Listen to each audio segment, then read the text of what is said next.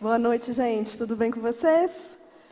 Glória a Deus. Nós vamos dar então prosseguimento ao nosso estudo de João. Você já pode ir abrindo aí em João 18. E você também que está em casa, assistindo pela Rede Super, pelo aplicativo no celular, seja Facebook, tantos meios que nós temos hoje de você estar assistindo. Fique conosco, abra sua Bíblia também, e nós vamos dar prosseguimento então. É tão interessante, irmãos, que na vida cristã existem alguns paradoxos de Deus. E o sofrimento é um deles. É tão interessante que algumas pessoas, elas vêm para o Evangelho achando que tudo vai melhorar, que as coisas que não estavam dando certo vão passar a dar certo, como se vir para o Evangelho fosse ganhar na loteria. Mas o que o Evangelho nos conta é que o caminho é estreito e que a porta é um pouquinho apertada e que você precisa fazer um esforço para se passar por ele. Isso quer dizer que nós vamos ter sofrimentos na nossa caminhada cristã. É um paradoxo porque com o Senhor, Jesus nos disse em João, no capítulo 14, nós vimos aqui alguns capítulos atrás, que ele nos deu a sua paz. E era uma paz que o mundo não dava. É uma paz que excede todo entendimento. E sendo assim, esta paz que o próprio Deus nos deu, é uma paz que não quer dizer que você não vai passar por circunstâncias difíceis na sua vida. Isso quer dizer que você vai passar por situações difíceis, mas você vai ter paz em meio à tribulação, porque é uma paz que não é o mundo que te dá, é uma paz que o Senhor te dá. Por isso, nós vamos, a partir de agora, no capítulo 18, nós vamos começar a, a ver um Deus que sofre. Como assim um Deus que sofre? Ele não é Deus? Mas o sofrimento que nós vamos começar a enxergar agora, a partir do capítulo 18, é um sofrimento por causa de uma escolha. Jesus escolheu sofrer porque ama você. Desde a fundação do mundo, houve o acordo entre Deus Pai e o Deus Filho, que o sacrifício perfeito teria que acontecer, porque houve uma queda no Éden com o Adão, com o homem imperfeito. Sendo assim, eu e você nunca conseguiríamos pagar o verdadeiro preço. E Jesus, voluntariamente, ele se entrega para pagar um preço de cruz, para que eu e você pudéssemos ter a vida dele. Você pode abrir comigo a sua Bíblia no capítulo 18 de João. Nós vamos começar a nossa leitura. No verso 1. E a Bíblia diz assim: Tendo Jesus dito estas palavras, saiu juntamente com seus discípulos para o outro lado do ribeiro Cedron, onde havia um jardim, e ali entrou com eles. E Judas, o traidor, também conhecia aquele lugar, porque Jesus ali estivera muitas vezes com seus discípulos. Tendo, pois, Judas recebido a escolta e dos principais sacerdotes e dos fariseus, alguns guardas, chegou a este lugar com lanternas, tochas e armas.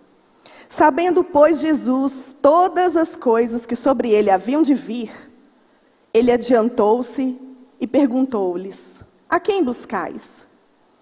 Responderam-lhe: A Jesus o Nazareno. Então Jesus lhes disse: Sou eu. Ora, Judas, o traidor, estava também com eles.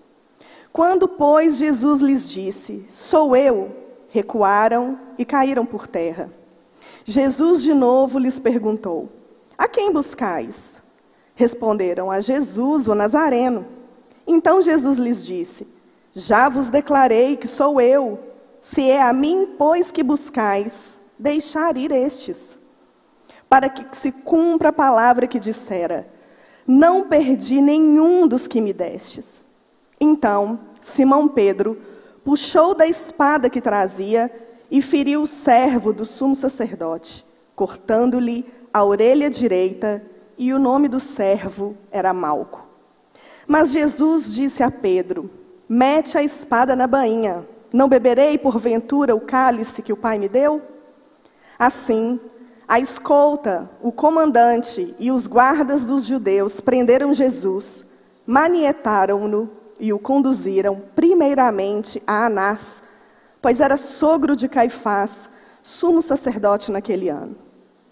Ora, Caifás era quem havia declarado aos judeus ser conveniente morrer um homem pelo povo. Simão Pedro e o outro discípulo seguiam a Jesus. Sendo esse discípulo conhecido do sumo sacerdote, entrou para o pátio com Jesus.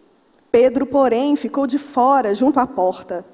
Saindo, pois, o outro discípulo, que era conhecido do sumo sacerdote, falou com a encarregada da porta e levou a Pedro para dentro.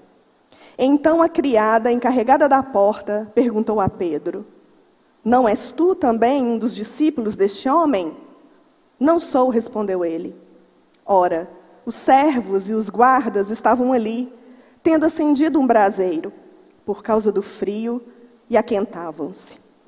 Pedro estava no meio deles, aquentando-se também. Então, o sumo sacerdote interrogou Jesus acerca dos discípulos e da sua doutrina. Declarou-lhe Jesus: Eu tenho falado francamente ao mundo, ensinei continuamente, tanto nas sinagogas como no templo, onde todos os judeus se reúnem, e nada disse em oculto. Por que me interrogas? Pergunta aos que ouviram o que lhes falei. Bem sabem eles o que eu disse. Dizendo ele isso, um dos guardas que ali estavam deu uma bofetada em Jesus, dizendo: É assim que falas ao sumo sacerdote? Replicou-lhe Jesus: Se falei mal, dá testemunho do mal, mas se falei bem, por que me feres? Então Anás o enviou manietado à presença de Caifás, o sumo sacerdote. E lá estava Simão Pedro, aquentando-se, e perguntaram-lhe, pois, És tu, porventura, um dos discípulos dele? Ele negou e disse: Não sou. Um dos discípulos, um dos servos do sumo sacerdote, parente daquele a quem Pedro tinha decepado a orelha, perguntou: Não te vi eu no jardim com ele? De novo, Pedro o negou, e no mesmo instante cantou o galo. Nós nunca vamos conseguir entender a profundidade do que Jesus estava prestes a fazer. A Bíblia nos conta que no capítulo 17, Jesus estava saindo do cenáculo, estava reunido com seus discípulos, naquela noite da última ceia, e ele fez ali a oração sacerdotal. Ele orou por ele, ele orou pelos seus discípulos e orou por si mesmo. E ele disse: É chegada a hora. Tantas vezes Jesus tinha dito para os discípulos que ainda não tinha chegado a hora. Mas agora, a hora era chegada. Mas que hora era essa? Era o assunto principal daquela noite. Jesus estava preparando seus discípulos para o que estava por vir. Era a sua morte e a sua ressurreição. Para os judeus, principalmente para os seus discípulos, era muito difícil entender compreender a exatidão do que Jesus estava fazendo. Afinal de contas, eles esperavam um Messias salvador, revolucionário, que viria tirar Roma do poder, que restauraria a nação de Israel. Eles não estavam esperando um Jesus sofredor, um Jesus que iria morrer e principalmente uma morte tão amaldiçoada para os judeus como uma morte de cruz. Os judeus estavam tristes, os discípulos estavam tristes. E João não conta, João não vai relatar isso. Mas os outros evangelhos vão dizer que Jesus vai para o lugar de costume, que era o jardim do Getsemane, para orar. E ele chama ali Pedro, Tiago e João. Ele se afasta e pede para os discípulos estarem orando, vigiando, para que eles não entrassem em tentação. Naquele momento, Jesus ele tem uma grande agonia, porque ele estava prestes a entregar a sua vida, o sacrifício perfeito de Deus, e seria tão difícil para ele. E ele faz uma oração, ele diz: Senhor, passa de mim este cálice, mas que não seja feita a minha vontade, mas que seja feita a tua vontade. Queridos, para a gente fazer uma oração dessas, a gente precisa ter um lugar rotineiro de oração. Jesus ia para aquele lugar constantemente para buscar a presença de Deus. Jesus, sendo Deus, sendo filho do Pai, ele mesmo assim não abriu mão da dependência, não abriu mão de se ajoelhar diante do Senhor e perguntar a Ele o que Ele queria naquele momento. Quando dizemos assim, somos testemunhas de Cristo, somos servos dele, somos discípulos dele, isso quer dizer que você está fazendo por ele, em nome dele. Mas quantas vezes a gente faz as coisas sem ao menos orar e perguntar para o Senhor? Fazemos as coisas do nosso jeito. Mas Jesus, ele tinha o hábito de estar na presença de Deus constantemente. E aquele lugar ali, que também significa prensa do azeite, foi o lugar aonde Jesus escolheu ir, ao sair do cenáculo, no momento de comunhão com seus discípulos. E ele vai num lugar que Judas sabia muito bem onde era. Ao contrário de Adão, que também em um jardim ele falhou, ele pecou, ele escolheu desobedecer a Deus, Adão, com medo, foge, ele se esconde. Mas Jesus, ao sair do cenáculo, ir para o Getsemane, ele está se oferecendo gratuitamente.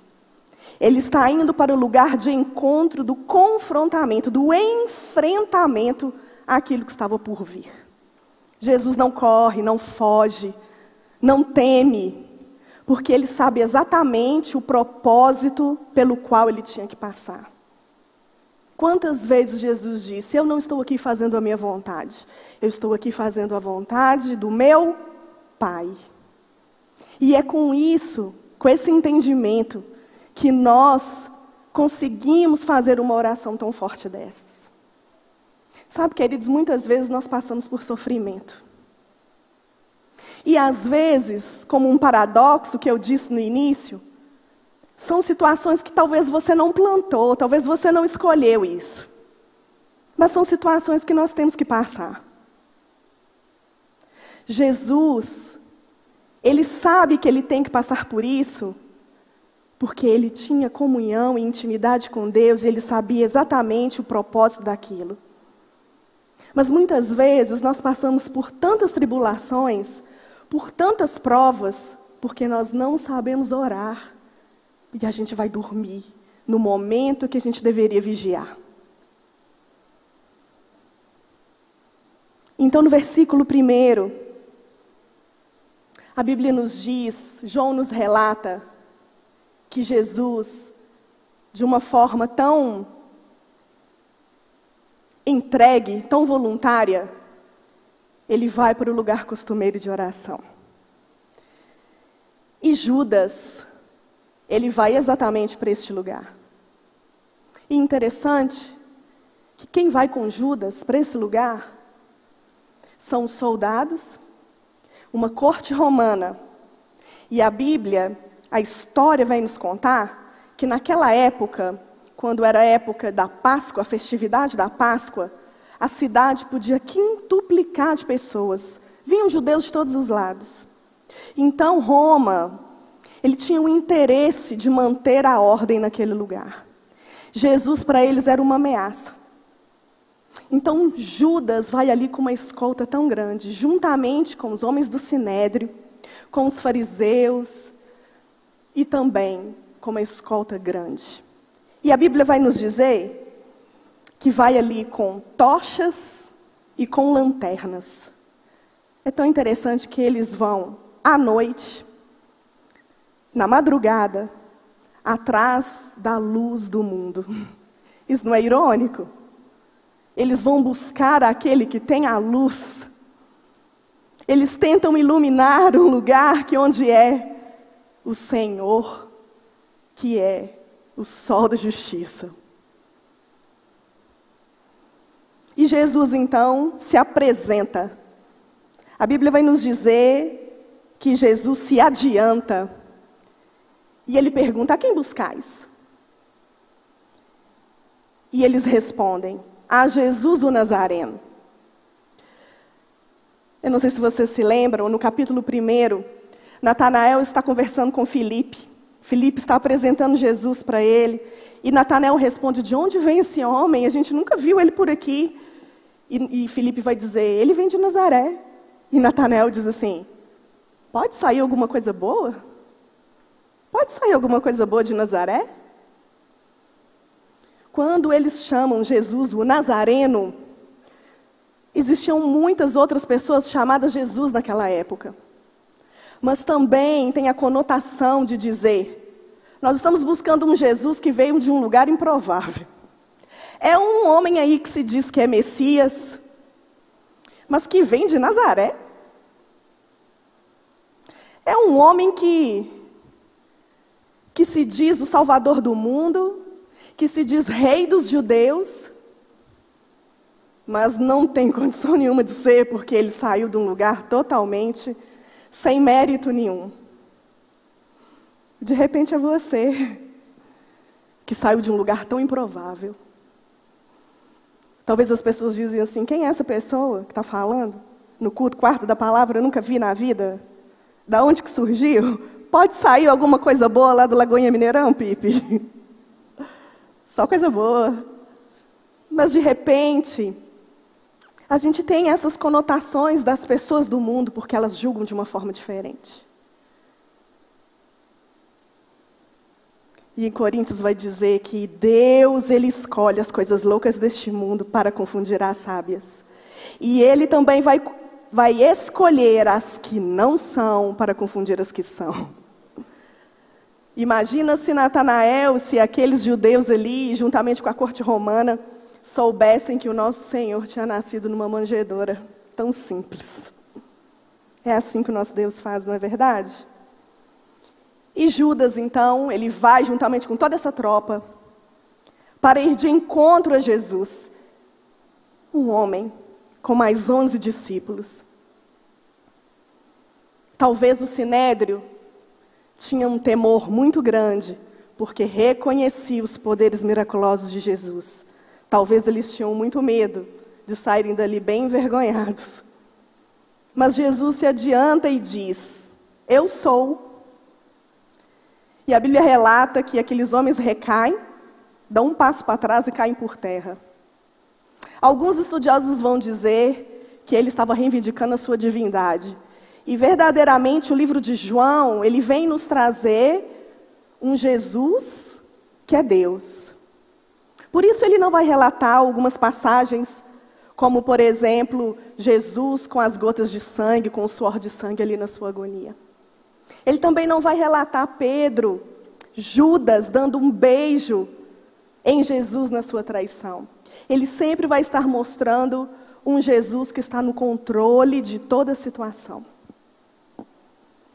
E assim, aqueles homens caem por terra, e mais uma vez, Jesus pergunta para eles: E aí? É como se ele dissesse: Pode levantar daí, gente? Pensa nessa cena patética. O pessoal todo caído ali, um monte de gente caída, Jesus. E aí, gente, vocês vieram buscar quem mesmo? Aí eles fazem de novo né, a afirmação: Jesus o Nazareno. E aí Jesus diz: Ok, eu estou aqui, podem me levar, mas deixa estes irem. Porque João 10,10 10 vai nos dizer que o bom pastor é aquele que dá vida pelas ovelhas. E a palavra disse que existia a profecia de que nenhum daqueles Jesus perderia. E assim, Pedro entra em cena. Ele saca a espada, desembanha a espada, e num ímpeto como é de praxe de Pedro, ele corta a orelha direita de Malco. E Jesus o repreende, dizendo: Pedro, para com isso. Por acaso eu não beberia o cálice que o Pai me deu? Com essa frase, Jesus mais uma vez estava dizendo assim: Eu estou aqui voluntariamente, eles não estão me prendendo porque querem, eles não estão me prendendo aqui porque eu tenho algum pecado, eu estou me entregando, é um ato de entrega. E Jesus então cura a orelha de Malco. Que coisa louca, irmãos. Você curaria a orelha daquele que estava te perseguindo, querendo te matar? Talvez essa atitude de Jesus, ela vai impedir que Pedro também fosse a julgamento. Mas ela nos ensina uma grande lição: que nós nunca devemos retribuir o mal com o mal. E então, mediante essa cena, a escolta prende Jesus. E a palavra diz que manietaram-no, ou seja, com cordas amarraram Jesus. E eu me lembro então, me remete a Gênesis 22, quando Abraão, ele vai até aquele monte Moriá sacrificar o seu filho Isaac. Isaac está ali totalmente amarrado de uma forma voluntária, se entregando. Mas a palavra nos diz que um anjo vem e diz que o Senhor iria prover o cordeiro. E tinha chegado o momento. O cordeiro perfeito estava ali para ser entregue por mim, por você. Toda resistência que talvez Jesus poderia fazer ali naquele momento. Era o medo daqueles judeus, era o medo daqueles soldados. Não fazia sentido, porque o propósito de Jesus, desde o momento que ele tinha feito aquela oração no Getsemane, ele já estava com o plano totalmente perfeito no seu coração. E nesse ato, então, Jesus é levado a Anás, primeiramente a Anás. Anás e Caifás eram os sumos sacerdotes da época. Anás, ele tinha sido deposto pelo imperador romano. Mas os judeus, eles viam o, o, este cargo como um cargo vitalício. Então, eles primeiramente levaram Jesus a Anás como um respeito, e depois eles levariam Jesus a Caifás, que era genro de Anás. Então, aqui no verso 12, a escolta leva Jesus para este lugar. Porque eles dizem, ele, Caifás tinha dito que era conveniente que uma pessoa morresse, um homem morresse pelo povo. Isso era algo profético, porque um sumo sacerdote estava apontando para o cordeiro ser sacrificado. João Batista já tinha feito isso em alguns momentos, quando Jesus estava ali para ser batizado, e Jesus passava e João Batista apontava e dizia: Eis o Cordeiro de Deus, aquele que tira todo o pecado do mundo. O sumo sacerdote já havia detectado que o Cordeiro, Jesus, era o Cordeiro perfeito para aquela ocasião. E no meio desta cena, esta cena é interrompida e João vem nos contar a, a primeira negação de Pedro. É como se um parênteses fosse aberto. E no verso 15 ele vai dizer que Simão Pedro e outro discípulo seguiam a Jesus. Muito provavelmente esse outro discípulo era o próprio João. E a Bíblia vai dizer, João vai nos relatar, que este outro discípulo tinha acesso ao pátio. Mas como um discípulo de Jesus teria acesso ao pátio da casa do sumo sacerdote? Alguns historiadores dizem que o pai de João, que era Zebedeu, era um pescador e ele tinha uma loja muito grande de pesca, pesca de peixes salgados, e ele fornecia os seus peixes à casa do sumo sacerdote sendo João o entregador das mercadorias. Por isso, a encarregada da porta, ela conhecia bem João e ele tinha livre acesso. Essa é uma hipótese.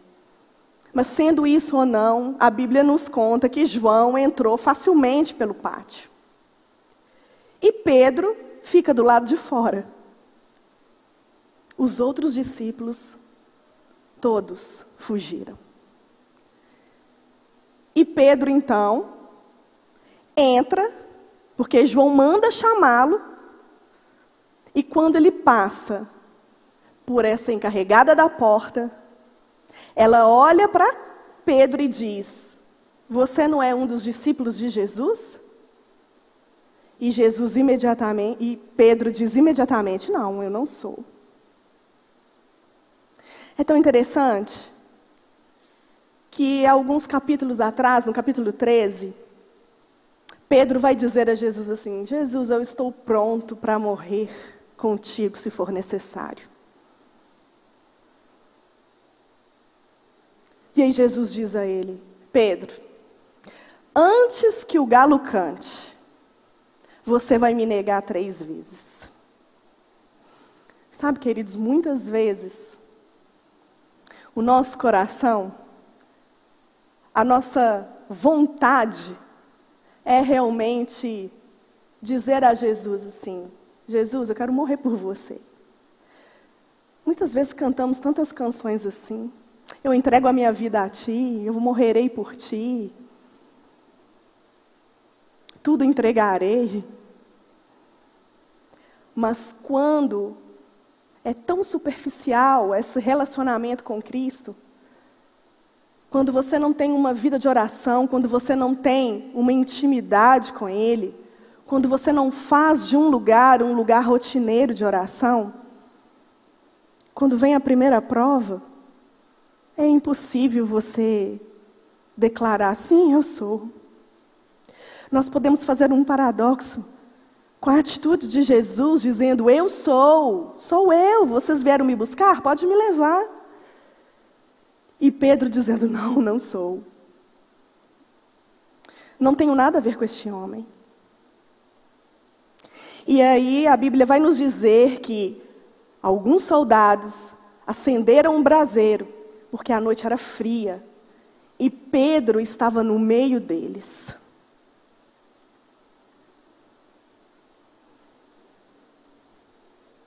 Por onde você tem caminhado? Será que você tem seguido Jesus de perto, mas não tão de perto ao ponto de se identificar quem você é? De repente é lá no seu trabalho. Vocês já viram aquelas pessoas 007 que você só descobre que é cristão assim depois de muito tempo? Ele estava num lugar perigoso. Ele estava dentro do pátio. E não só dentro do pátio, mas perto da fogueira aonde os soldados estavam. E João então fecha esse parênteses e vai dizer que Anás vai interrogar Jesus. E ele diz assim no verso 19: que Anás interroga a respeito dos seus discípulos e da sua doutrina. Tinha algumas coisas que não estavam condizendo com a lei. Eles não podiam julgar uma pessoa, principalmente condenando à morte à noite. Eles estavam fazendo aquilo para que não houvesse um tumulto das pessoas que eram favoráveis a Jesus. E eles estavam interrogando o acusado. Eles não podiam fazer isso. Anás pergunta para Jesus a respeito da sua doutrina, a respeito dos seus discípulos, e Jesus então vai dizer a ele: Eu tenho falado abertamente todos os dias. Por que, que você não pergunta para eles? É como se Jesus dissesse: Eu sei os meus direitos. Por que você está me interrogando? Tudo que vocês estão fazendo é injusto. A forma como vocês estão trazendo essa, esse tribunal a mim é injusto. Não é dia. Vocês estão querendo trazer a acusação pela minha boca. E no verso 21 ele diz: Por que me interrogas? Pergunta os que ouviram. E dizendo isso, um dos homens que estavam ali deu uma bofetada em Jesus.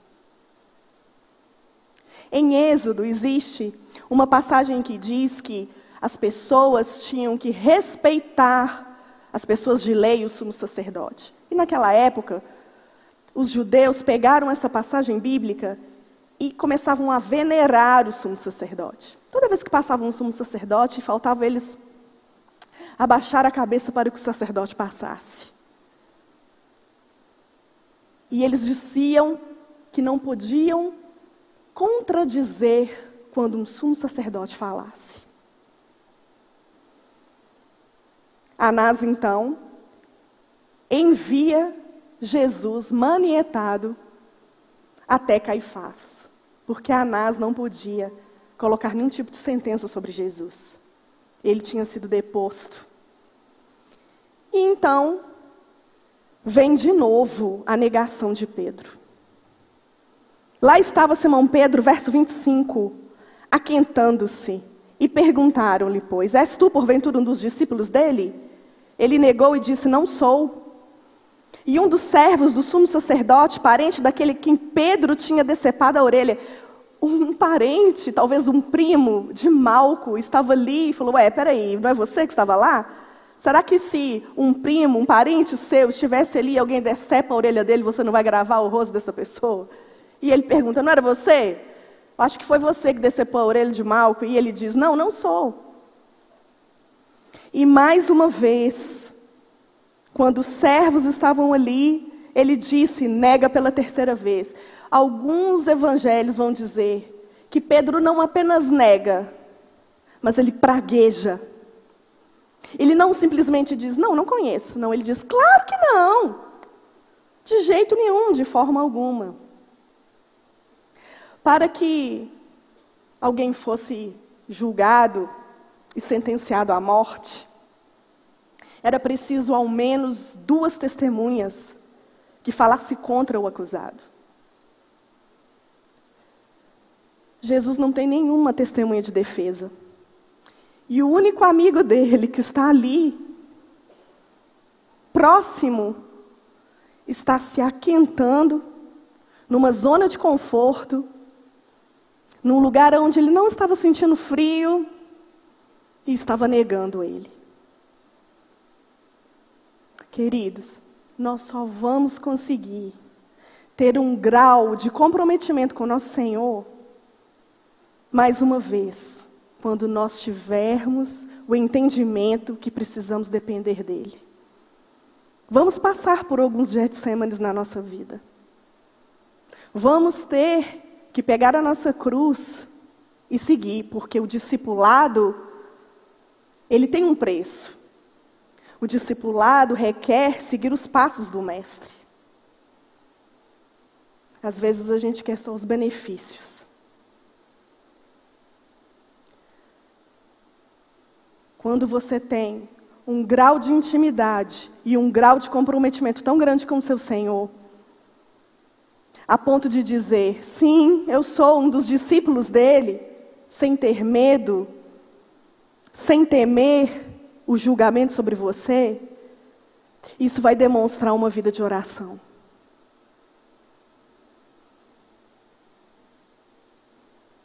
E fechando esse parênteses com Pedro, ao negar três vezes e o galo canta.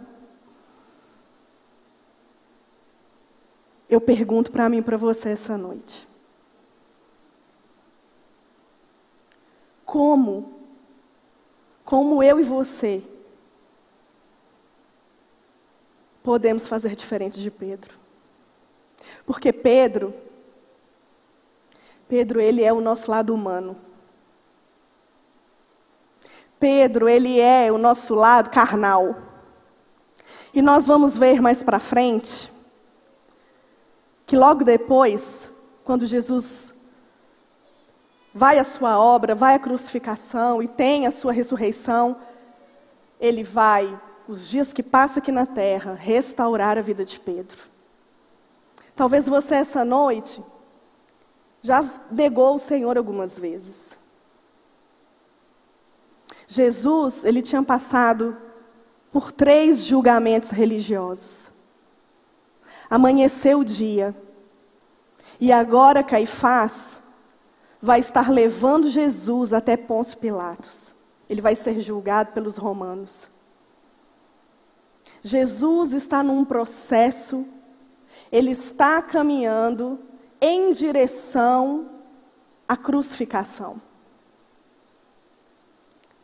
Eu e você precisamos entender essa noite de que quando nós temos um comprometimento com o nosso Deus, nós precisamos pegar a nossa cruz também. Em João 15, ele diz assim: Ninguém tem maior amor do que este, de dar a própria vida em favor dos seus amigos. O nosso Senhor, ele está sofrendo, ele está indo para uma caminhada de sofrimento, mas por amor. Por amor a mim, por amor a você. E Jesus agora, ele nos diz: que vos ameis uns aos outros, assim como eu vos amei. Que amor é esse? É um amor de entrega.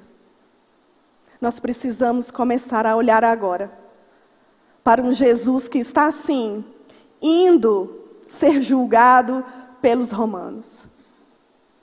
Mas ele não está sendo um Jesus que está indo porque tem pecado.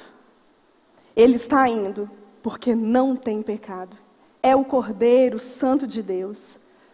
É aquele que foi escolhido para que eu e você pudéssemos ter vida e vida eterna.